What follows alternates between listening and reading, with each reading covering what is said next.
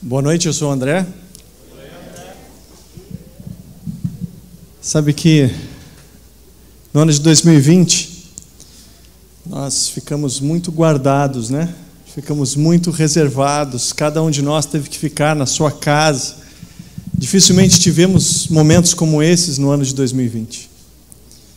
Mas o espírito não fica trancado. O espírito de Deus ele circula livremente em todos os lugares e alcança cada um de nós que estamos aqui, mas você também que está em casa. O Espírito Santo alcança você que está aí. E foi esse Espírito Santo que alcançou muitas dessas pessoas que hoje foram batizadas. Muitas dessas pessoas que hoje foram batizadas foram pessoas que tomaram essa decisão durante o ano de 2020 e hoje estão podendo manifestar publicamente essa decisão pessoal e eterna. Então, glórias a Deus por isso. Queridos, mas e se eu dissesse para você o seguinte: que eu quero compartilhar com você a Bíblia em oito palavras? Você acreditaria nisso? Queridos, é exatamente o que nós fazemos durante um curso que nós chamamos de ponto de partida. O curso Ponto de Partida é um curso que foi feito, criado para acolher pessoas que estão tomando uma decisão por Cristo. E todas as pessoas que chegam até nós através de uma fichinha como essa, que é simples, mas que registra dados eternos, que é uma decisão de alguém por Cristo. Nós encaminhamos essa pessoa para fazer esse curso ponto de partida. E esse curso é um curso adaptado de um curso maior chamado Raízes da Fé. E nós então temos quatro histórias do Antigo Testamento, quatro histórias do Novo Testamento. E ali naquele curso, né, o curso ponto de partida, nós temos duas horas e meia para compartilhar essas oito palavras. E é exatamente isso que nós vamos fazer agora com vocês. Só que nós vamos fazer isso em 15 minutos. Então segura na sua cadeira aí, porque nós vamos voar, literalmente. E a primeira palavra que eu quero compartilhar com você é Deus. A Bíblia, ela começa com uma afirmação que você conhece. No princípio, Deus criou o céu e a terra.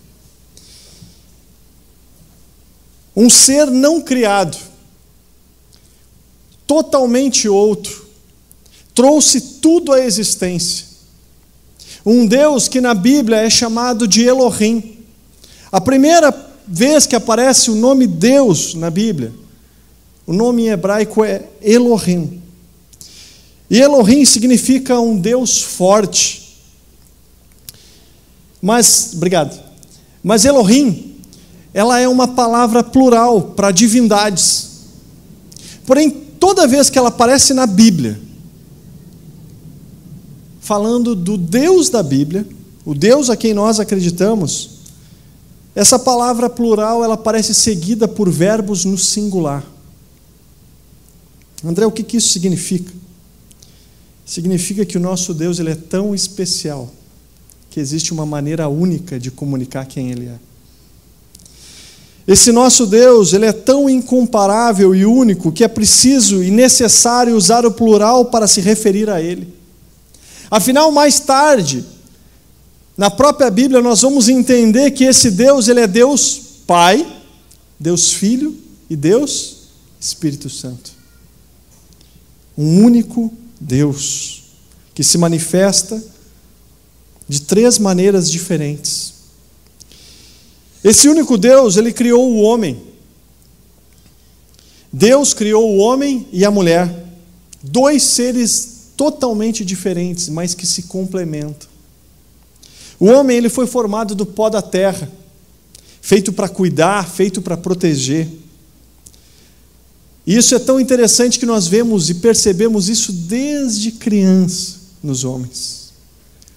O Felipe agora ele está numa fase que ele quer criar um parque dos dinossauros. Ele tem sete anos, meu filho. E aí ele disse: Olha, papai, eu vou criar o Parque dos Dinossauros, tu vai ficar com os T-Rex, eu vou ficar com os Velociraptor, mas a Aninha ela vai ficar dentro de uma sala bem guardada, para nada acontecer com ela. O que, está acontecendo no coração dele? Proteção, criado para proteger. Já a mulher, ela foi formada da costela de Adão, feita para ser uma companheira, para estar ao lado, ajudar. Foram criados à imagem e semelhança de Deus, homem e mulher, criados com a capacidade de governar, cuidar e multiplicar. Foram criados com a capacidade de serem totalmente responsáveis pelas suas próprias escolhas. Escolha que levaram esse homem e essa mulher a pecar. Essa é a terceira palavra que eu queria compartilhar com você. Homem e mulher erraram o alvo de Deus para suas vidas e se perderam no propósito para o qual foram criados. Eles utilizaram a liberdade para desobedecer. E desobedecer é não cumprir as ordens de Deus.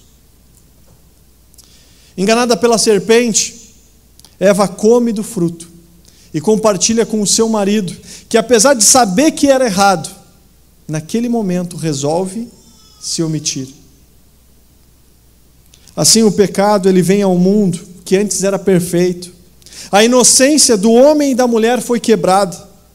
Medo, culpa, vergonha passam a existir no homem e na mulher. E como um vírus mortal, o pecado ele se alastra por toda a humanidade.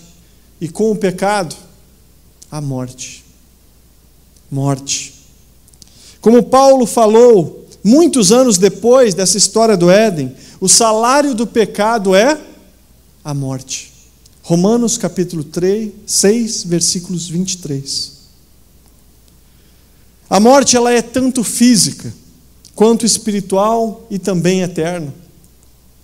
Adão e Eva morreram fisicamente e morreram espiritualmente.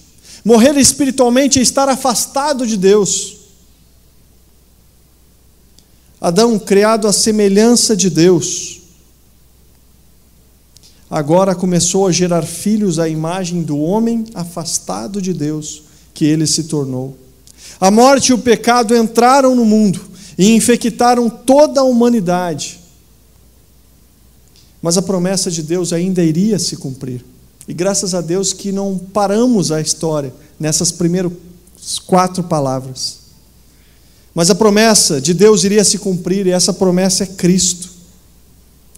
Deus havia prometido a Eva que ela teria um descendente que pisaria a cabeça da serpente.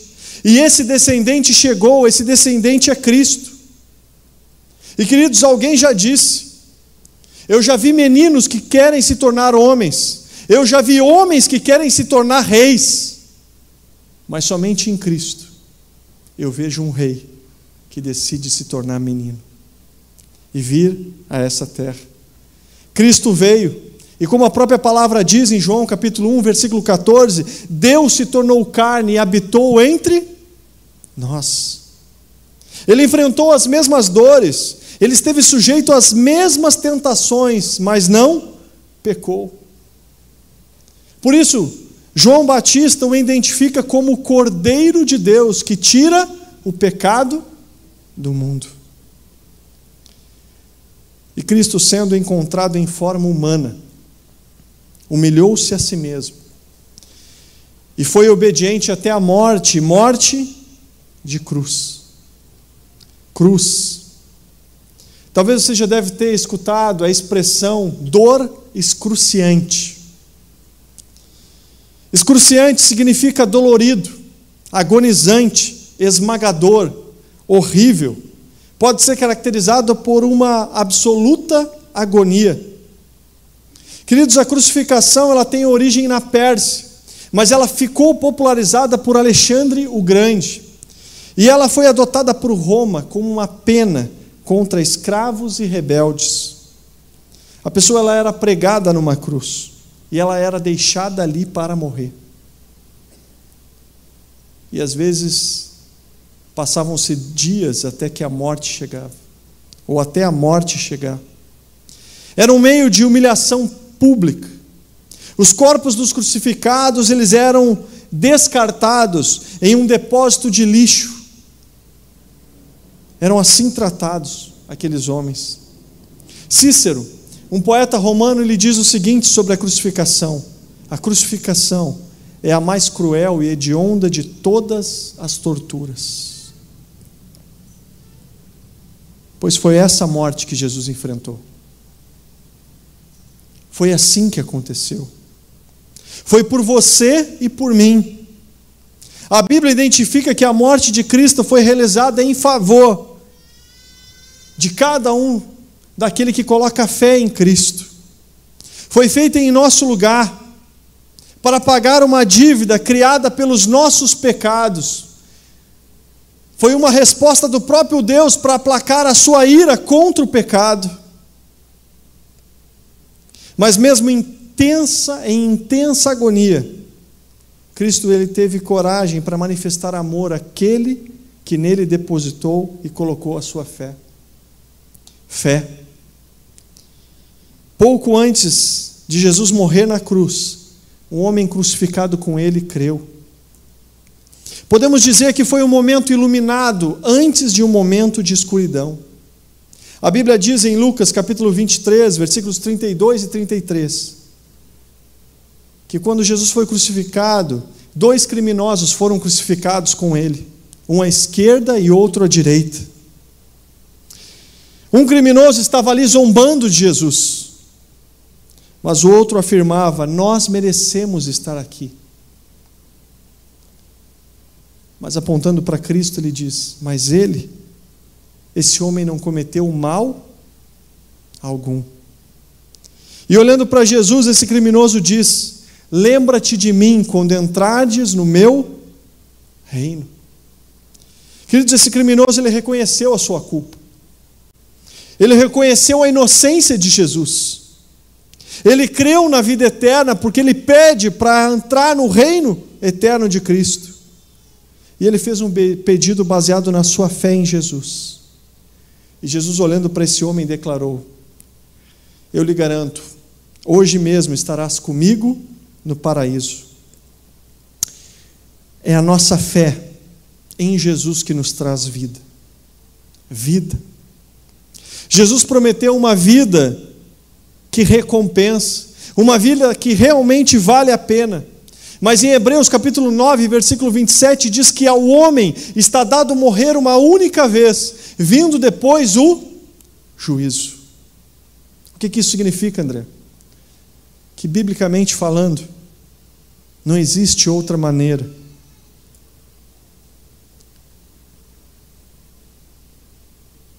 Todos nós vamos enfrentar dois compromissos: a morte e o juízo.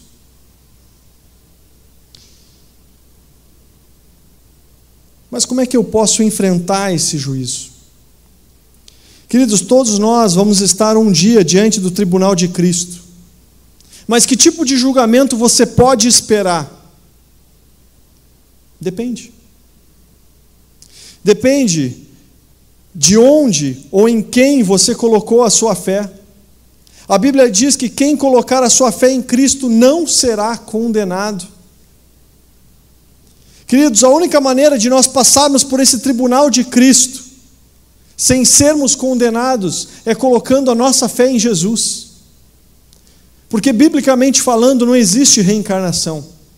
Biblicamente falando, você não pode voltar para tentar melhorar e mudar um pouco o seu karma, ou tentar transformar a sua vida, ou talvez passar por alguma evolução.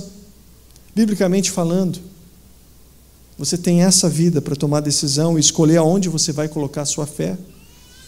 E todo aquele que colocar a sua fé em Cristo não será condenado. Romanos capítulo 8, 1, versículo 1 diz assim: Portanto, agora já não há mais condenação para aqueles que estão em Cristo. Mas quem não tem Cristo já está em condenação. Mas André, eu sou uma pessoa boa. Eu faço as minhas ofertas, eu pago os meus impostos, eu cuido da minha família, eu tento ser um bom marido, eu sempre procurei ser um bom filho.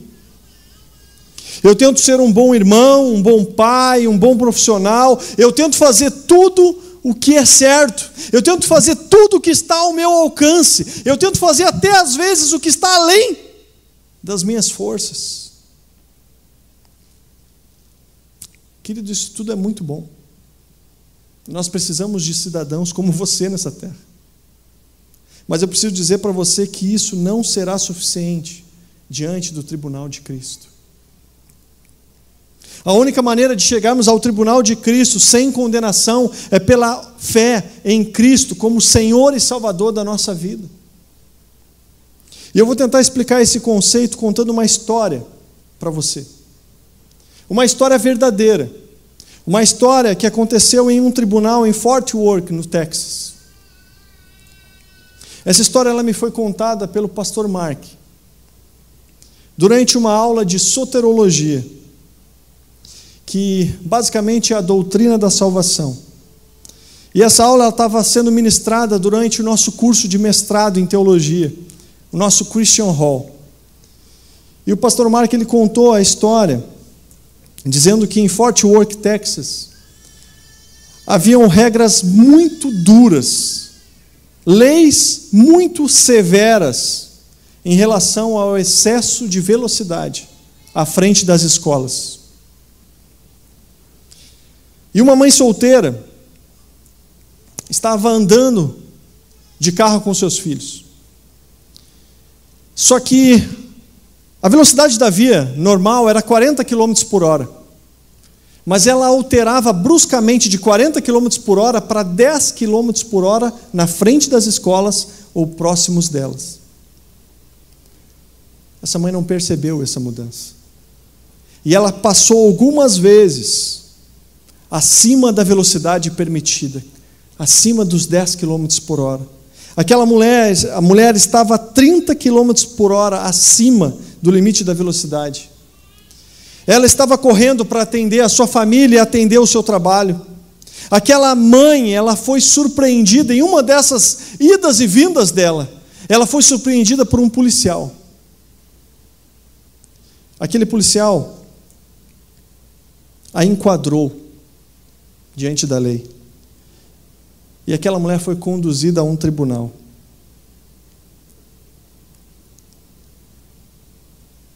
O dia em que ela precisava estar no tribunal foi marcado. Aquela história, ela tomou uma proporção tão grande, virou uma notícia na cidade, que muitas pessoas queriam saber o que ia acontecer com aquela mulher, aquela mãe de três filhos, uma mãe solteira. E eles sabiam que naquele tribunal existia um juiz sábio, e eles queriam saber o que aquele juiz sábio faria com aquela mulher. No dia que aquela mulher foi até o tribunal, aquela tribuna estava cheia de repórteres. Todos eles queriam saber o que ia acontecer. E durante o julgamento, o juiz perguntou àquela mulher: Você está ciente de que você andou acima do limite de velocidade? Sim. Como é que você se declara diante desse tribunal? Aquela mulher que era uma mãe dedicada respondeu: Eu sou culpada. O juiz então decretou a pena: 10 dólares para cada quilômetro excedido. Uma multa de 300 dólares foi cobrada daquela mulher. Mas caso ela não tivesse recursos suficientes para pagar aquela dívida, ela poderia ficar 30 dias na cadeia. Um dia para cada quilômetro de velocidade excedido. A pena daquela mãe solteira de três filhos era pagar 300 dólares ou ficar 30 dias na cadeia. Aquela mulher, ela baixou a sua cabeça, ela abriu a sua bolsa, ela começou a contar suas poucas moedas, suas poucas notas. E ela alcançou o valor de 40 dólares. E ela disse para o juiz: Isso é tudo que eu tenho. O juiz olhou para ela e perguntou de novo: Você não pode pagar os 300 dólares da multa? E ela disse: Não. Então o juiz bateu o martelo. 30 dias na cadeia. Você já imaginou aquela mulher? Como é que ficariam os filhos dela? Como é que ela teria sustento para aqueles filhos de dentro de uma cadeia? Quem iria cuidar daquelas crianças enquanto ela estivesse presa? Aquela mãe estava emocionalmente abalada. O público que estava participando daquele julgamento ficou chocado com a decisão daquele juiz. Mas foi então que algo que ficaria marcado naquela cidade e naquele tribunal aconteceu. O juiz se levantou da sua tribuna. Aquele juiz retirou a sua túnica de juiz ele caminhou e ele desceu até onde aquela mulher estava. Ele desceu até onde aquela ré confessa e condenada estava. Ele se aproximou daquela mulher. Ele abriu sua carteira. Ele tirou 300 dólares. E ele pagou a dívida daquela mulher por oficial de justiça.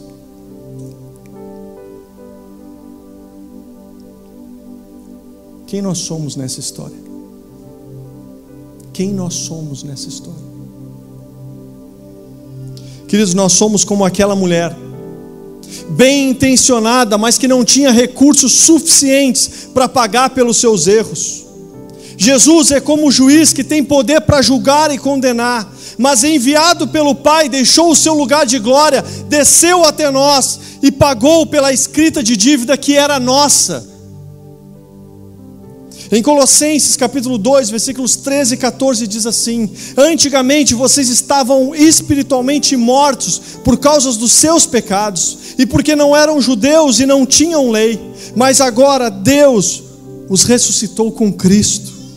Deus perdoou todos os nossos pecados e anulou completamente a conta da nossa dívida, com os seus regulamentos que éramos obrigados a obedecer ele acabou com essa conta, pregando-a na cruz. Foi isso que Jesus fez por nós. O pecado nos colocava em um lugar de ira contra Deus. O pecado nos colocava num lugar afastado completamente de Deus. Mas o que Cristo fez foi riscar a minha dívida e a tua dívida, para que você pudesse ter uma nova oportunidade. Agora é importante. Na história que eu contei para você, aquela mulher, ela poderia negar o pagamento do juiz? Aquela mulher, ela podia negar a ajuda daquele juiz e daquele homem? Sim ou não? Sim. Ela poderia negar.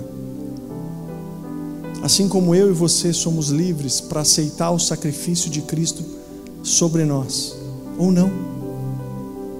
Nós podemos aceitar que Cristo pague uma dívida que nós não podemos pagar, ou nós podemos escolher viver com ela eternamente. Queridos, hoje Jesus está oferecendo para você uma oportunidade de riscar sua escrita de dívida Jesus pagou pelos nossos pecados através do seu sacrifício. E hoje você precisa aceitar o pagamento. Queridos, nós vimos a Bíblia toda em oito palavras: Deus, homem, pecado, morte, cruz, fé, vida. Essa história ela acontece para que você hoje possa entender o grande amor de Deus por você. Por isso eu queria te desafiar hoje a reconhecer, primeiro, que as tuas boas intenções não são suficientes. Segundo, eu quero desafiar você a aceitar o sacrifício de Cristo, reconhecendo Ele como Senhor e Salvador. Como eu disse, essa decisão ela é sua. Ela é única e exclusivamente sua. Mas se você está tomando essa decisão, à sua frente tem uma ficha como essa. É um simples cartão, mas que você pode registrar uma decisão eterna hoje. Talvez você pode riscar aqui a sua decisão dizendo: Eu quero aceitar Jesus como Senhor e Salvador da minha vida. Eu quero ser batizado. Se você hoje está tomando essa decisão por Cristo, se você entende e compreende que esse sacrifício foi por você, eu queria te desafiar a fazer isso hoje. Eu quero te incentivar a se manifestar publicamente. Se existe alguém que está tomando essa decisão, eu queria convidar você a levantar a sua mão onde você está. Porque Jesus derramou a sua vida para que você hoje pudesse ter uma oportunidade de uma vida que vale a pena e que vai ser recompensada por Ele e nele. Existe alguém que está tomando essa decisão? Eu queria te convidar a levantar a tua mão onde você está. Eu quero me alegrar contigo com essa decisão. Amém. Glória a Deus. Hoje é o seu dia. Hoje é o dia que o Senhor separou para você tomar essa decisão. Mais alguém? Amém. Glória a Deus. Hoje é seu dia. É o dia que Cristo está entrando na sua vida. Mais alguém? Amém. Glória a Deus. Glória a Deus. Eu queria que a igreja pudesse orar agora nesse tempo. Feche teus olhos. Pai, nós celebramos a ação do Teu Espírito no nosso meio. Nós celebramos o fato, Pai, de sabermos que não somos merecedores, mas mesmo assim o Senhor enviou Cristo para pagar por uma conta que era minha, uma dívida que era minha. Deus, obrigado pela maravilhosa graça do Senhor sobre nós. Obrigado porque o Senhor manifestou sobre nós o teu amor, ainda quando éramos pecadores. Eu quero pedir, Deus, que o Senhor receba cada uma dessas pessoas que levantou a mão, ou aquelas que já estão preenchendo a ficha nesse momento. Pai, que elas tenham a convicção de que o Senhor as toma pela mão e se torna Senhor da vida delas, e que elas nunca mais estarão sozinhas eternamente. Pai, obrigado por essa decisão. Deus, eu também quero pedir se existe algum filho do Senhor que já tomou essa decisão há tanto tempo, mas hoje Deus se sente esquecido, ou que talvez, diante de tantas dificuldades, esqueceu quem é no Senhor, que o Senhor manifeste mais uma vez o teu amor e a tua graça sobre essa pessoa, lembrando ela de que foi o teu grande amor que foi derramado sobre a sua vida. Pai, recebe toda a honra e toda a glória nesse tempo, no nome de Jesus. Amém. Queridos, ao chegar aqui, você recebeu dois elementos. Se você ainda não recebeu, nós temos uma mesa lá na entrada e você pode ir até lá e pegar esses dois elementos, o pão e o vinho. Esses dois elementos, eles fazem parte da ceia do Senhor. A ceia do Senhor é o momento em que a igreja de Jesus ela proclama publicamente a graça que recebeu a partir de Cristo, o sacrifício dele na cruz e o amor dele por nós. Eu queria te convidar a participar desse momento da ceia. E talvez você está aqui hoje pela primeira vez, eu preciso te dizer que a ceia do Senhor ela é um convite para que todos nós possamos participar. Porque o sacrifício de Jesus foi por cada um de nós. Foi para você também.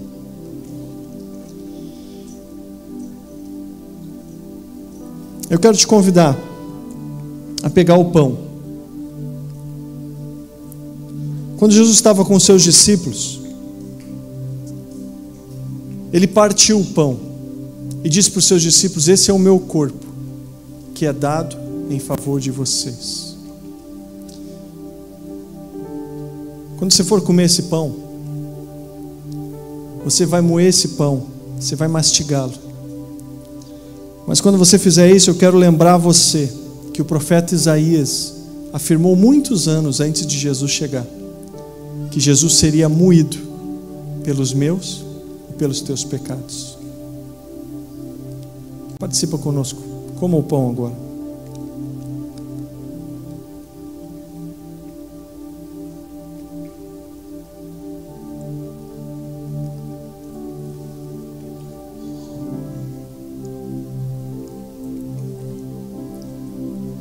Deus, obrigado porque o Senhor riscou. O Senhor riscou a nossa escrita de dívida. E o Senhor foi moído pelos meus pecados, pelos pecados dos meus irmãos aqui. Cada chicotada que o Senhor recebeu era minha e era da tua igreja. Mas o Senhor se entregou por amor a cada um de nós. O Senhor permitiu que a sua carne fosse moída para que nós hoje tivéssemos vida e vida em abundância. Obrigado, Deus, por esse tão grande amor que o Senhor manifestou. Obrigado, Jesus. Estando com os discípulos, ele tomou o cálice E ele disse: Esse é o cálice da nova aliança, feita no meu sangue, sangue que é derramado em favor de vocês. Jesus nos convida a viver de uma nova maneira, porque estamos em uma nova aliança. Uma aliança que ela é recebida por cada um de nós pela fé e concedida pela graça. E a graça é tudo o que nós não merecemos, mas é tudo o que nós precisamos. Eu quero te convidar a tomar o cálice, sabendo que você já faz parte de uma nova aliança em Cristo. Deus, nós queremos te louvar e te agradecer, porque o Senhor é o nosso Deus, o Deus que derramou a sua vida, cada gota de sangue, para aplacar a ira do pecado que estava sobre nós. O Senhor foi aquele que derramou cada gota de sangue, ainda quando nós éramos pecadores e quando nós éramos contrários e adversários a todo o plano de Deus. Mesmo assim, o Senhor entregou a sua vida por nós e o Senhor manifestou na cruz uma graça que nos alcança hoje, vai alcançar os filhos dos nossos filhos e que vai prosseguir enquanto estiver pessoas que depositarem a fé em Ti, Pai. Deus, nós te louvamos, porque o Senhor é o Deus Todo-Poderoso que está construindo uma vida para cada pessoa aqui, uma vida que vale a pena, e por isso nós queremos construir no Senhor a nossa existência, não só nessa terra, mas eternamente.